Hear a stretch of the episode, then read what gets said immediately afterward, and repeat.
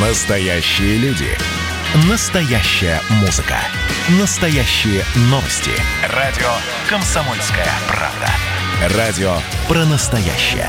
97,2 FM. эм. Взрослые люди. Обсуждаем, советуем и хулиганим в прямом эфире.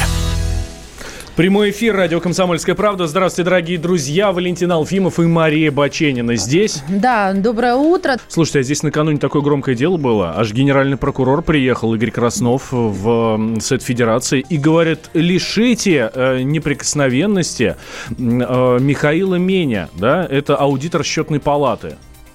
Вот. А он спрашивает, а зачем? Говорит, а ему инкриминируется часть 4 статьи 160 Уголовного кодекса. Ну, я понимаю, что вы, наверное, не знаете, что это такое, а я вам расскажу. Это присвоение или растрата, совершенно организованной группой, либо в особо крупном размере. Вот. И эм, генпрокурор Краснов призвал в качестве меры пресечения запретить аудитору счетной палату, эм, палаты Михаилу Миню определенные действия. Ну, то есть это не СИЗО, да, это не домашний арест, а запрет определенных действий. Мы помним, что не, не так давно у нас такая мера начала действовать. Вот. А почему? Потому что опасаются, что господин Мень может оказывать давление на свидетелей. Да, ну тут, казалось бы, э, сейчас э, арестовывают кучно, скажем так, мягко. Ну, вчера еще какого-то подмосковного министра арестовали. Каждый день э, не обходится.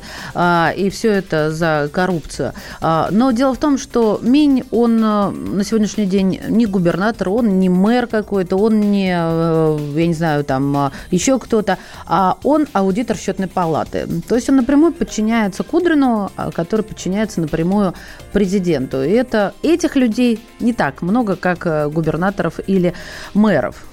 Ну, в общем, смотрите, через несколько... Что любопытно, извини меня, Давай. Валентин перебила. Что любопытно, а, сам Минь узнал об этом а, из э, телефонного звонка. То есть ему позвонили журналисты Интерфакса Ну, за как- как комментарием. прокомментируем? Что? А он, а он, знаете, что ответил? Мы процитируем. Что это за ерунда? В первый раз слышу. Я не в курсе, в чем дело сейчас, буду выяснять. Ну, в общем, А, начал вчера выяснять, и его Никита Александр да. Кричевский очень любопытно это объяснил, потому что у него ну, за- задали ему вопрос. Слушайте, а вот почему некоторые успевают, да, там, даже чемоданы собрать или подушки выбросить водителю в окно с карточками на миллиард или что-то там, какой-то триллион. Господи, я все время боюсь здесь что-то пропустить, как мы любим говорить. А, не переживай. Вот. Это... Да. А Никита Александрович сказал, это связи. Это деньги, да, это вот крыша такая своеобразная. Ну, в счетной палате на, в ответ на сообщение об уголовном деле в отношении аудитора напомнили, что в период, к которому относится обвинение, а это период еще, когда доллар был по 30, он еще не работал в ведомстве, так что что вы нам звоните? И председатель комитета Софеда по конституционному законодательству Андрей Клиш сказал, что несмотря на согласие сенаторов, то есть на лишение его неприкосновенности, а, тот остается аудитором счетной палаты. Для его отставки требуется отдельное решение. А в пресс-службе правительства Ивановской области, собственно, к которому непосредственно и относится вот это все дело, потому что обвинение предъявлено как раз за то время, когда Михаил Минин был губернатором Ивановской области. Вот, там от комментариев отказались. Ну, в общем, что-то интересное намечается. Но Ну, сам Минь не понимает суть обвинения, не признает э, вину, и об этом сообщает ответственный секретарь ОНК Алексей Мельников, который посетил меня в изоляторе. Э, пока мы, конечно же, ждем развития событий, что будет дальше. Э, в общем, на этом все новости, касающиеся вот этого громкого ареста и дела. Радио «Комсомольская правда». Как Валентин вам обещал э, поговорить о губернаторе Сипягине, это губернатор Владимирской области, так мы сейчас и поступим. Да. В чем дело? Я напомню. Губернатор Сипягин, губернатор Владимирской области, э, заразился коронавирусом и отправился на лечение в Москву. Э, Да решил- давай так. И отправился на лечение, Да. но в Москву, а не остался лечиться у себя в Владимирской области. А, Он до этого находился на амбулаторном лечении в поликлинике по месту жительства, но у него начались осложнения, и а, дальше он принимает решение лечиться в частной клинике в Москве за свой счет, цитирую оправдание, чтобы не занимать койку в инфекционных э, госпиталях, э, свободных мест в них не так много, а есть пациенты в гораздо более тяжелом состоянии, чем я. Но мы тут, конечно, с коллегами э, вот пресс-секретарь президента Дмитрий Песков, как всегда, так осторожно отметил, что губернатор Владимирской области вправе решать сам, где ему лечиться. Но как должен с точки зрения политкорректности был бы поступить э, Владимир Сипягин, слушатели, вы можете написать 8 967 200 ровно 9702. А мы пока порассуждаем, и не одни. Вместе с нами корреспондент «Комсомольской правды» во Владимире Илья Архипов. Илья, приветствуем. Доброе утро, коллеги. Здравствуйте. А, слушай, а вот Сипягин а, мотивирует свое решение тем, чтобы койку не занимать. А что, настолько плохо во, во Владимире, во Владимирской области с койками, с коронавирусными койками, что даже один человек – это уже большая проблема? Он, значит, чье-то еще, место еще пару недель назад было именно так, и э, фельдшеры скорой помощи, водители скорой помощи во Владимире собрали журналистов и вот прям буквально плакали при них, рассказывая, что им приходится пробивать места в больницах для э, ковидных больных или вести их куда-то на край области, где, возможно, одно свободное место есть. Действительно, проблема была очень серьезной. А, была.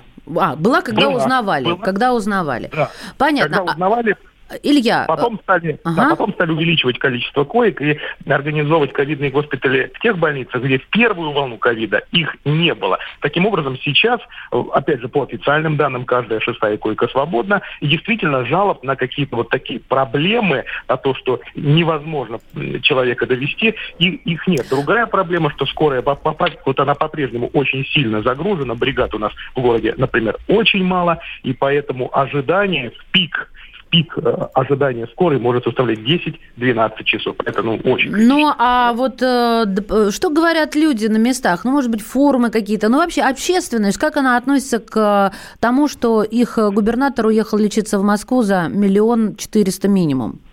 Да, ну примерно половина пользователей соцсетей вот э, из э, да, официальных аккаунтов губернатора желает ему здоровья, другая половина удивляется вот этой, изумляется этой фразе. Ну понятно, что это, конечно, не сам губернатор, а его пресс-секретарь это все ведет и пишет, э, что это, в общем-то, фраза ее авторства, чтобы не занимать э, койку в наших ковидных госпиталях. Эта фраза, вот отдельная эти слова вызвали очень большой общественный резонанс, люди возмущаются. Mm, а то, знаете, вчера было... А пусть бы он приехал и лег на пол, как лежат в некоторых этих. А чья заслуга, что свободные койки появились, что э, другие э, клиники начали переоборудоваться? Его или чья-то другая? Э, ну, у владимирцев в принципе нет ощущения, что губернатор правит нашим регионом, да, uh-huh. а, то есть у него все-таки есть замы, которые ответственны за каждое направление, и вот ответственный зам а, за социалку, он тоже болеет прямо сейчас коронавирусом. А, поэтому можно предположить, что департамент здравоохранения сейчас под, подключает те, э, те клиники, э, например, вот для, для так называемого долечивания, то есть когда ты уже вроде бы здоров, но ждешь последнего теста, тебе предлагают э, два варианта, либо ты лежишь дома долечиваешься, ну, соответственно, в какой-то изолированной комнате, где не шастают родные, либо вот в таком, в таком госпитале долечивания, который вот буквально на этой неделе только-только начали открывать. Спасибо. Спасибо большое за отчет настолько своевременный и полный. Корреспондент «Комсомольской правды» во Владимире Илья Архипов был у нас в эфире. Ваше а мы следим за койками по стране. Следим. Но вы же взрослые люди. Настоящие люди. Настоящая музыка. Настоящие новости. Радио «Комсомольская правда». Радио про настоящее. Взрослые люди. Обсуждаем, советуем и хулиганим в прямом эфире. Это мы, такие хулиганы. А, давайте поговорим о мигрантах.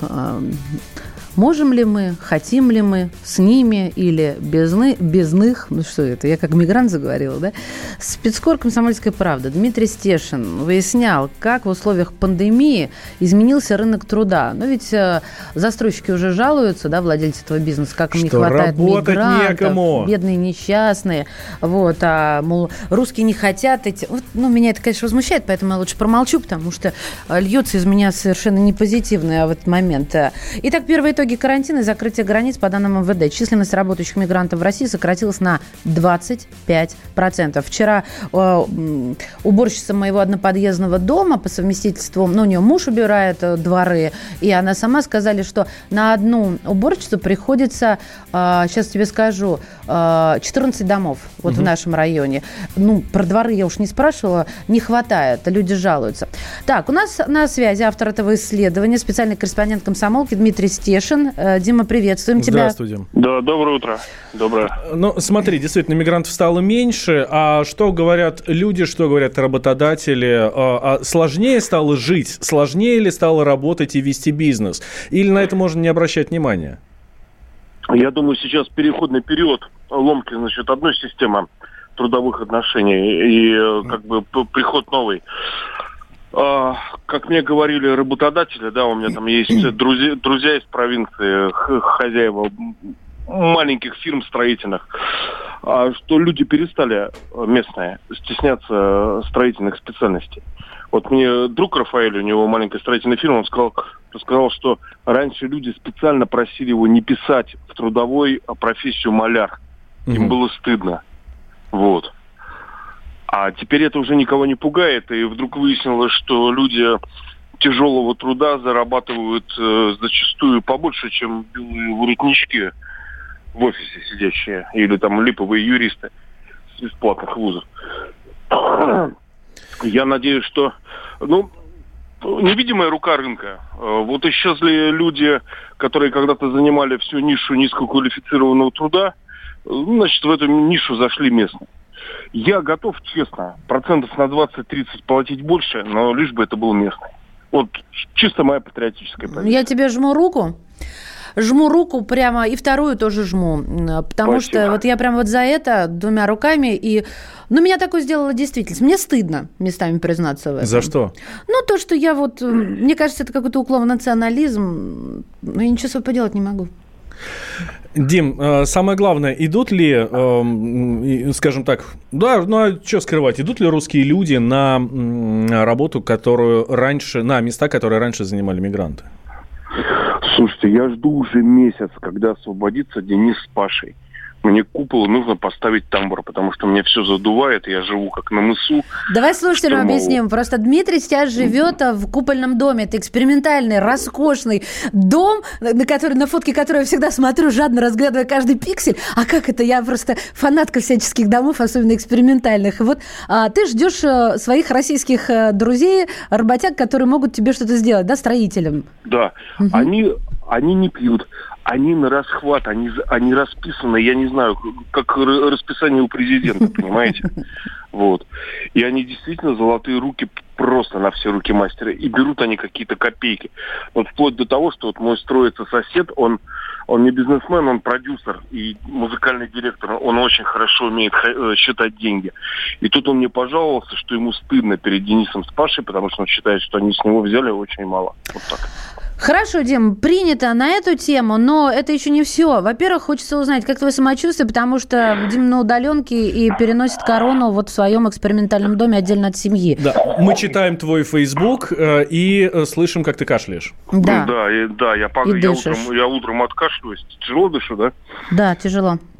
Ну, я вчера заготавливал дрова. Не очень хорошо, конечно, у меня с дыханием.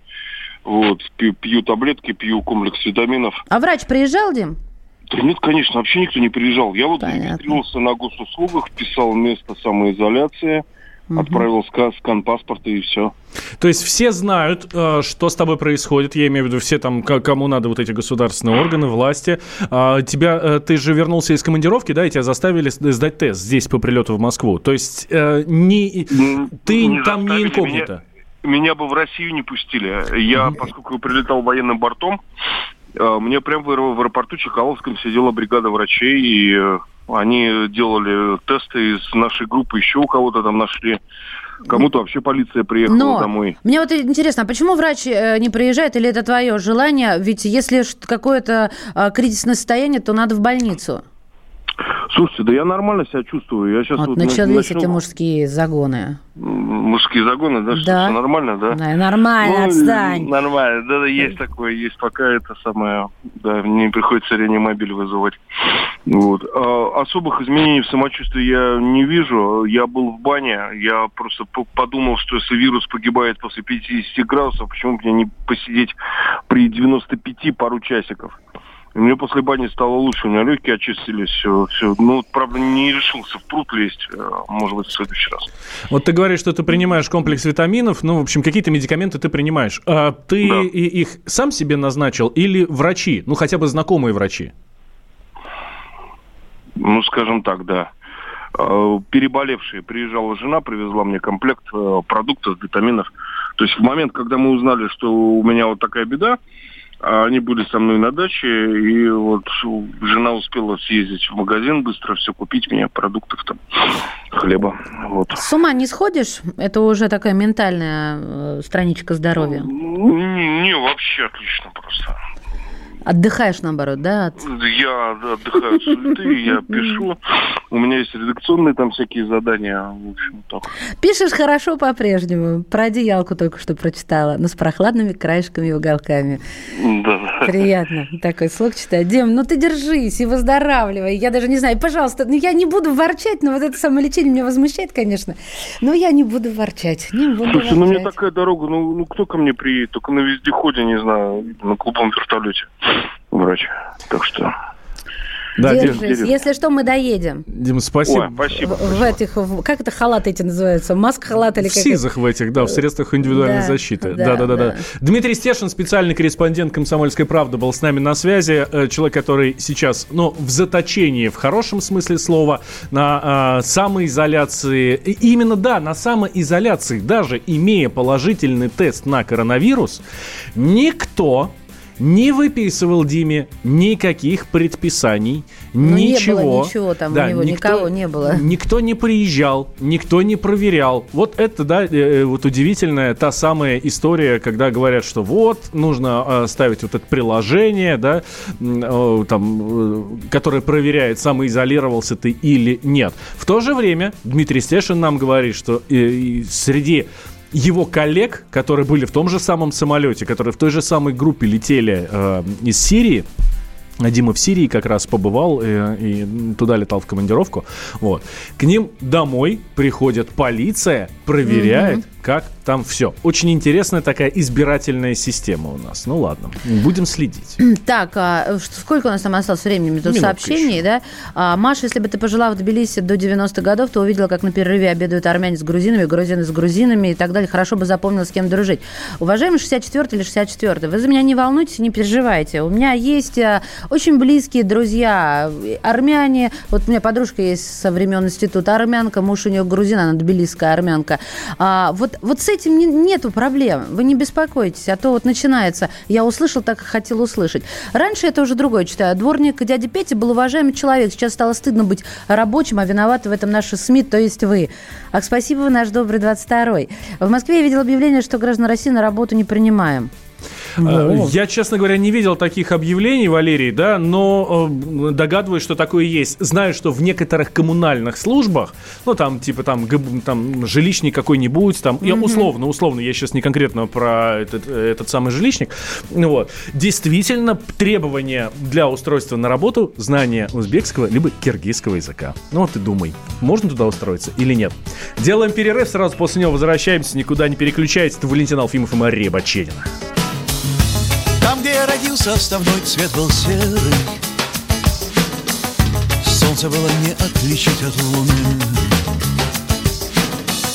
Куда бы я ни шел, я всегда шел на север.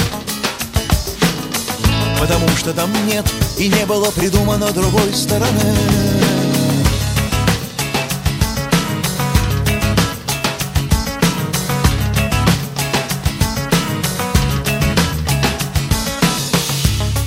Первая звезда мне сказала, ты первый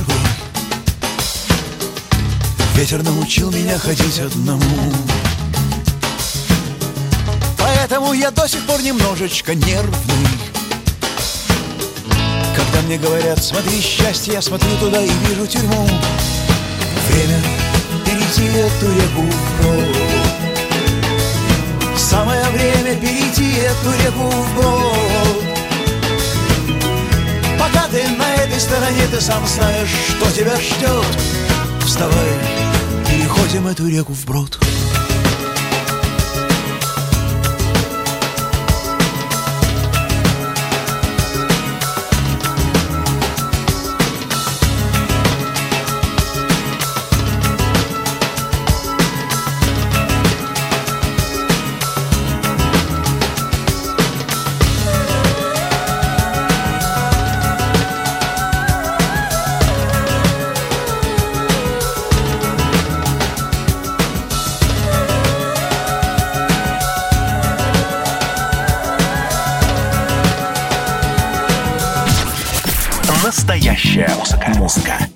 радио «Комсомольская правда». Георгий Бофт. Политолог, журналист, магистр Колумбийского университета, обладатель премии «Золотое перо России» и ведущий радио «Комсомольская правда». Авторскую программу Георгия Георгиевича «Бофт знает». Слушайте каждый четверг в 17.00 по московскому времени. А что такое деньги по сравнению с большой геополитикой? Мы денег тут не считаем. Взрослые люди. Обсуждаем, советуем и хулиганим в прямом эфире. Да, возвращаемся в прямой эфир. Мария Баченина, Валентин Алфимов. Здравствуйте, дорогие друзья. Это правда. Здравствуйте, дорогие друзья. Так, что у нас? У нас вот на, на, на очереди. Да, тут британские ученые выясняли, где жить хорошо. Ну, может быть, искали место, куда переехать, и решили, ну, ну что уж, ну составим тогда рейтинг по всем странам мира, ну, вот, где ну, вот, этот рейтинг благополучия. В общем, британская некоммерческая организация Legatum Institute поместила Россию на 76 место в ежегодном рейтинге благополучия. Что это за рейтинг? Он измеряет достижения стран мира с точки зрения их процветания. Опубликовали э, результаты результаты. И насчет России любопытно заметить, что в прошлом году, вот сегодня мы на 76-м месте, в прошлом году 74-е, а в 18-м 96-е, в 17-м 99-е, в 7-м 108-е. И а, в 2014-м Россия поднялась на 68-е место. Выше всего в нашей стране оценили образование, ниже всего личной свободы. Критерий условия жизни набрал 81,58 балла. Ну, то есть э, условия жизни это в целом, да, ну вот э, хуже всего всего у нас, по мнению исследователей вот этих британских, это личные свободы, а круче всего, конечно, а, образование. А, давайте еще пару слов о том, ну, чтобы слушатели представили себе. Первая десятка. Дания, Норвегия, Швейцария, Швеция, Финляндия, Нидерланды, Новая Зеландия, Германия, Люксембург. В самом конце это 167 место и выше. Идем снизу. Южный Судан, Центральноафриканская Республика, Йемен, Чад, Сомалия, Афганистан, Конго, Судан, Сирия, Эритрея, не знаю, что это, несколько выше России, чуть-чуть выше, да. А Кабо-Верде, Колумбия, Вьетнам, Доминикана. А, и вот чуть пониже Босния и Герцеговина, Азербайджан ниже нас, Молдова ниже нас, Суринам ниже нас, Беларусь 69 место а, против нашего 76-го. И Казахстан 62 Грузия 53 Украина аж 92 А что вот эти специалисты рассматривают? Это уровень развития экономики, э, уровень развития бизнес-среды, образования, здравоохранения, эффективность госуправления, степень безопасности и личной свободы, про которую вы уже знаете, да, а, качество социальных связей в обществе, развитие окружающей среды. Ну, то есть вот mm-hmm. именно по этим показателям. Так, я, ага. я, я очень хочу сейчас к нашему... Да, мы сейчас перейдем к нашему эксперту, но я очень хочу у вас, дорогие друзья, спросить. Понятно, сейчас, э, если начну спрашивать, а как вы считаете? Ну, все понятно. Ой, не, не, не, не, это все плохо, наше место 196 из 169, да? Все, значит, все понятно. Нет. Что у нас, по-вашему, действительно хорошо? Ну, я не знаю, там, образование, там, качество продуктов, социальные связи, госуправление, еще что-то. Что у нас хорошо? Напишите нам об этом. Плюс 7 967 200 ровно 9702. А у нас на связи доцент кафедры политической экономии экономического факультета МГУ имени Ломоносова Максим Черков. Максим Андреевич, приветствуем вас. Здравствуйте, Максим Андреевич. Здравствуйте. Как вы воспринимаете вот этот рейтинг э, английского института, некоммерческого, точнее, организации, да, Legatum Institute? Это серьезно или Э, нет? Ну, я спокойно воспринимаю. Э, Значит, ну, рейтинг, э, наверное, серьезный, хотя надо сказать, что а, вообще количество рейтингов различных, да, оно просто поражает воображение, да, и, наверное, вот если задаться целью, то каждый день, наверное, ну каждую неделю точно будет выходить э, по нескольку рейтингов различных, которые оценивают, эм, скажем так, жизнь в разных странах с разных точек зрения и учитывая разные факторы. И на самом деле вот положение страны, да, а, вот эм, в рейтинге, оно, конечно, во многом зависит от э, присутствия или отсутствия того или иного фактора в исследовании, плюс, ну, коэффициентов, да, которые берутся, соответственно, для каждого фактора, с каким коэффициентом он учитывается. Ну и, конечно, вот э, если говорить о подобных рейтингах, то там много э, субъективных вещей, допустим, вот, э, ну, что такое, э, допустим, там рейтинг личной свободы или, э, ну, то есть это, это очень такие субъективные вещи, и это э, на самом деле определяется путем опросов, да, и, так сказать, жителей этой страны, и жителей как бы внешних стран, да, как они воспринимают э, страну со стороны. Ну и, конечно, вот эти вещи, они все формируются информационной повесткой, которая э, это средства массовой информации и многие-многие вещи. То есть это, ну, это субъективные э, показатели, которых очень много в подобных рейтингах. Максим Андреевич, а если бы я вам задал вопрос, что у нас действительно хорошо, по вашему мнению?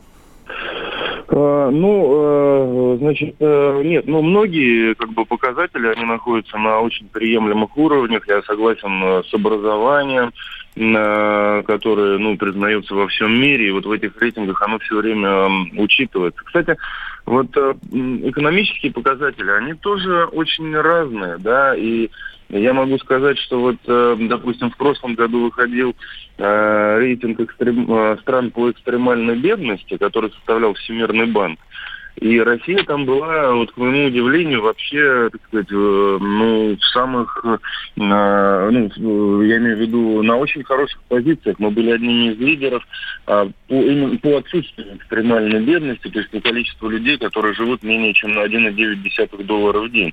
То есть мы там, так сказать, вот несколько, ну, если из больших стран, то это Россия, Германия, Франция, это вот страны, где вообще отсутствует э, экстремальная бедность по э, оценкам э, Всемирного банка. Да? Еще туда, кстати, вот страны-лидеры Казахстан для меня неожиданно вошел.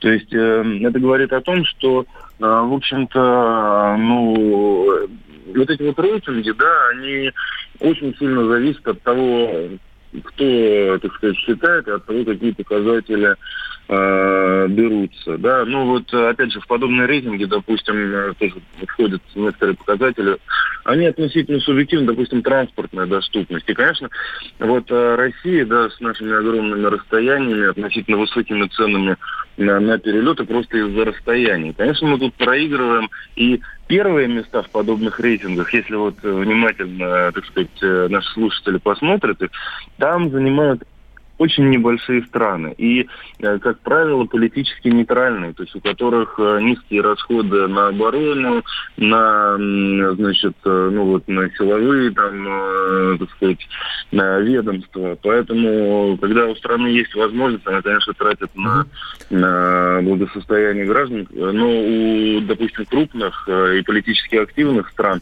этот показатель относительно ниже, если сравнивать их ну, с сопоставимыми государствами. Спасибо вам большое. Доцент кафедры политической экономии экономического факультета МГУ имени Ломоносова Максим Черков был у нас на связи.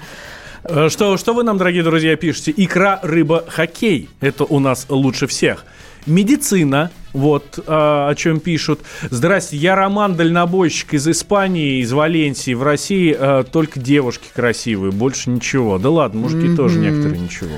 А, Так, а, спрашивают тут про Латвию. Ну, это, это, это вы сами посмотрите. Рассматривать надо уровень воровства. А, но это же давно уровень сборной. Понятно. Ладно, мы продолжим, но уже будем а, втроем с Дмитрием Смирновым. Не отключайтесь. Но вы же взрослые люди. А ведете себя как группа звери на каникулах. Когда градус эмоций в мире стремится к своему историческому максимуму. Когда каждый день — это война и мир в одном флаконе.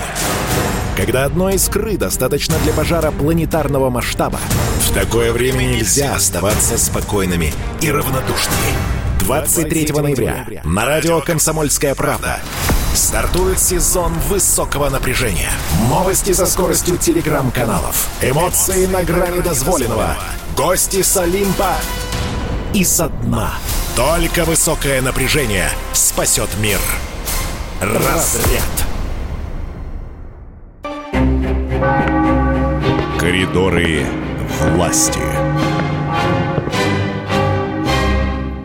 Ча-ча-ча. Блин, Жду все время после таких заставок от тебя, Маш, вот этой ча-ча-чей. Да привык ты к хорошему. Отвыкай. Извините. А Дмитрий Смирнов, наш специальный корреспондент, с нами. Проводит нас сейчас в коридоры власти, расскажет, что там происходит. Дима, здравствуй. Доброе утро. Доброе утро. Дим, ну я так понимаю, что самое главное событие дня вчерашнего – это э, совещание с правительством по коронавирусу. Ну, в общем, да, конечно. А, давай коротко о том, что там было сказано, и выдели для нас самое главное. Пожалуйста. Фу. Коротко трудно, потому что три часа длилось совещание с правительством.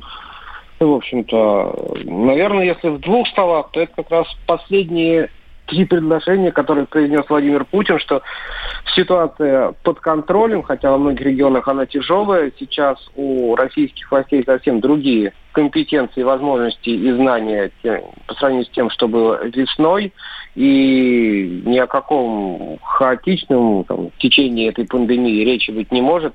В общем-то, победа будет за нами. Вот так. А, ну, тогда ладно. А, Дим, а в целом совещание, ну, по тону, по настроению Владимира Владимировича, как оно прошло? Он доволен тем, что происходит или нет? Или бросал ручки и или шутил про да, стулья. да, да, да, да, да, да. Да нет, в общем-то, вполне себе рабочее совещание. Выслушал одну точку зрения, выслушал другую точку зрения. Именно этим оно было вчера примечательно, что слово было дано не только чиновникам, которые официально отвечают и занимаются этой проблемой коронавирусом, но и, в общем-то, были заслушаны доклады с полей, э, активисты ОНФ отправлены были по аптекам, по больницам, по врачам, и вот как раз доклад главы ОНФ господин Кузнецов, он существенно отличался от, от официальных вот этих рапортов. Ну, вот этим и было ценно совещание, тем, что президент вот в прямом эфире, что называется, сопоставлял две точки зрения и искал э, выходы из сложившейся ситуации, выслушивая рецепты и одних, и других. Понятно. Давайте поговорим о в Рио. Тут э, за вчерашний день аж два в Рио назначены. А, Первый это у нас Гладков, в Рио губернатор Бел- Белгородской области, наконец-то Белгородская область а, обрела э, временно исполняющего обязанности, ну хотя бы так, да, губернатора. А, кто такой Гладков и как же он согласился? Потому что там же были отказы от И предложения. это не Григорий Гладков, если что. Ну, слушай, Ну, Вячеслав. довольно так, так весьма своеобразный вопрос, потому что сейчас сложно нам описать, кто такой Гладков и как он согласился, потому что мы не знаем, кто там отказался. И, в общем, это все только слухи, по А, это слухи, счету. да? То есть не, не, не подтверждено, что отказывались. Потому что я это читала, но подтверждения не искала так вскользь. Вот, а, собственно говоря, тут, как сказать, не интрига, а, наверное, такая а, занимательная особенность, что вчера Владимир Путин в течение там, часа назначил в Рио губернаторов и в Белгородскую область, и в Мордовию, но если на Белгородскую область нового главу пришлось искать а, два месяца с момента отставки э, в сентябре Евгения Савченко, то э, сегодня, вчера утром э, господин Волков сказал, что я устал, я ухожу, надо дать дорогу молодым, а уже вечером на его место был назначен господин э, Дунов, который был, собственно, поменял одну республику, он был глава правительства Дагестана, на другую. Теперь он был главой Мордовии. Ну, не знаю. Дагестан и Мордовия насколько сопоставимы там или близки. Там единственное, что, наверное, его роднит Саранском, это написано у него, что он родился в Казани по национальности Мардин. А, вот, видишь, уже хорошо. Дим, а о чем говорит Ты вот... считаешь, что это хорошо, да? Что люди сейчас Саранск говорят, а, к нам едет, он же Мардин, он же наш. Ну, Да, ж наш, такие- да, все в порядке. Э, Слушай, Дим, а чем обусловлена вот такая разница, Э, э, что э, в Белгород дв- два месяца искали губернатора, да, ну, временно исполняющий обязанности, а в Мордовии прям сразу? Может... Ну, я не знаю. Тут такого ответа у нас нету, потому что мы можем там предположить эту конспирологию, про которую Маша упомянула, да, там, что кто-то отказывался, там, говорили, что вот экс-министр транспорта Дитрих ему предложили, а он сказал, что не хочу. Ну вот, хотя там не сам Дитрих, никто, естественно, это не комментировал. Вот, может быть, там какие-то кандидатуры не подходили, может, проверку не подходили, может, Путину что-то не нравилось. У нас ну, такой информации на поверхности нет. Ну вот мы можем какие-то искать слухи, но надо ли нам это. Так, а, если ты говоришь про конспирологию, тут у меня сейчас пожирнее конспирология будет. Фонтанка сообщает, что в Петербурге на заседании Совета муниципального образования Смольнинское а, накануне депутат от «Яблока» Никита а, Юферев снял со стены и порвал портрет, внимание, цитирую, неизвестного, похожего на Владимира Путина. Это уже смешно. Другие СМИ сообщают, что Владимир Путин. Неизвестно. Это рассказал сам народный избранник газете. Полиция приехала час спустя, и депутат давал письменное объявление. А в чем проблема? Там, значит, такая история. А, этот депутат объяснил, что он на стене размещал портрет, принадлежащий ему, поэта Александра Пушкина.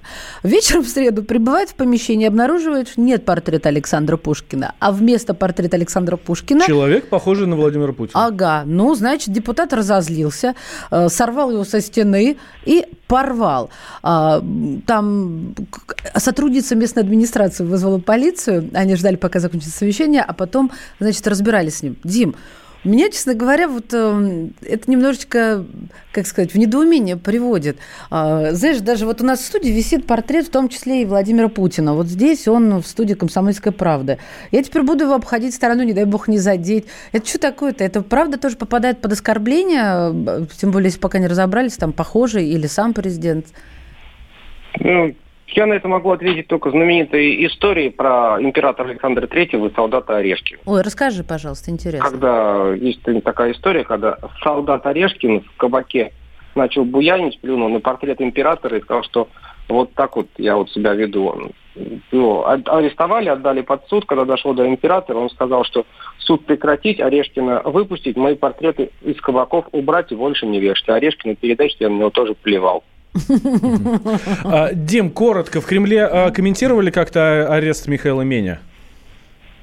Нет, это поскольку произошло уже во второй половине дня, да, то Дмитрий Песков это прокомментировать не успел, а остальные не захотели пока. Ну и мой традиционный любимый вопрос. Сегодня что у президента? Сегодня глава налоговой инспекции российской придет к Владимиру Путину с отчетом. О, интересненько, Егоров. интересненько, послушаем. Дим, спасибо большое. Дмитрий Смирнов, специальный корреспондент «Комсомольской правды». Вот, кстати, еще важные новости. Мы сегодня все утро про коронавирус говорим в том числе. Так вот, академик Российской Академии Наук не исключил передачу COVID-19 половым путем. Будьте да, в апреле еще э, внештатный уролог Кремля предупреждал об этом, что он передается, но это не основной способ передачи. Ну, все затрубили, потому что, конечно, секс. Хорошего дня! Ну вы же взрослые люди. Пора уже серьезными делами заняться.